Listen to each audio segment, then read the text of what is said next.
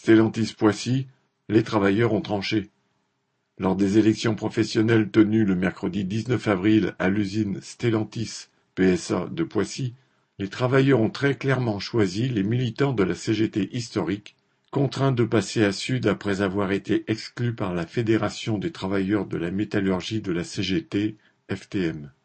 Cela fait plus de deux ans que ces militants se battent contre la politique de division menée par cette fédération, qui a entrepris le sabotage du syndicat historique CGT de l'usine, qu'elle jugeait trop combatif et pas assez discipliné à son goût. Ce syndicat, porté depuis des dizaines d'années par des militants dévoués contre un patron de combat, a été exclu de la CGT en décembre dernier. Pour y parvenir, la FTM a dû s'asseoir sur les statuts mêmes de la Confédération en créant de façon artificielle un deuxième syndicat CGT dans l'usine. Malgré la grossièreté du procédé, elle a trouvé le soutien de la justice, qui sait choisir entre les bureaucrates et les militants contestant le pouvoir des patrons. Les militants attaqués ont tout fait pour rester à la CGT, avec le soutien d'une majorité de syndiqués et de travailleurs de l'usine. Deux pétitions dénonçant cette division et ses exclusions ont recueilli les signatures de plus de mille salariés.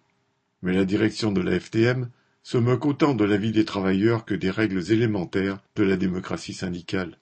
Elle a préféré jeter dehors tout un syndicat, y compris les militants les plus connus et les plus appréciés de l'usine, et confier les clés de la CGT à des délégués certes plus dociles vis-à-vis de ses décisions, mais bien moins militants et moins liés aux travailleurs.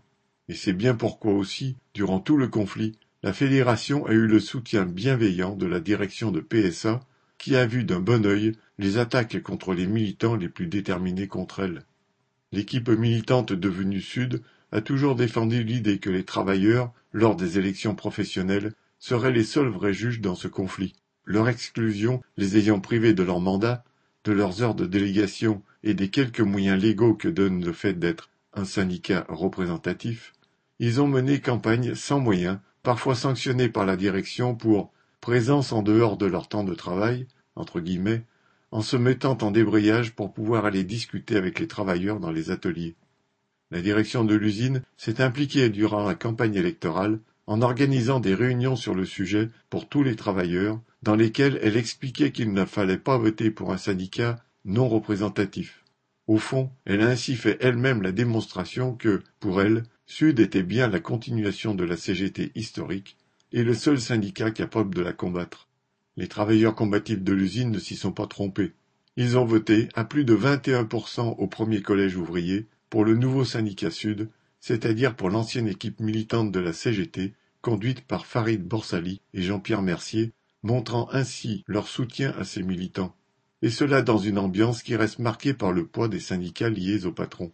Les travailleurs ont aussi infligé un désaveu cinglant aux méthodes de la FTM. 10,6% pour la CGT au premier collège ouvrier, soit 8,1% seulement sur l'ensemble de l'usine, ce qui l'a rendue non représentative, entre guillemets, selon les règles légales. La Fédération des métaux a donc réussi, à Poissy, à couler la CGT que les patrons de choc de Peugeot n'avaient jamais réussi à faire disparaître. Au soir et au lendemain du scrutin, des centaines de travailleurs ont exprimé leur satisfaction et même leur joie devant ce résultat. De nombreux ouvriers ont exprimé leur estime de la volonté des militants de la CGT historique, qui ont réussi à se relever et à s'imposer malgré les coups portés à la fois par le patron, la FTM et la justice bourgeoise. Il reste maintenant à poursuivre le combat pour organiser et mobiliser le plus largement possible les travailleurs, et ce, quel que soit leur vote dans ces élections, pour lutter contre l'exploitation patronale et contre les attaques du gouvernement. Correspondant Hello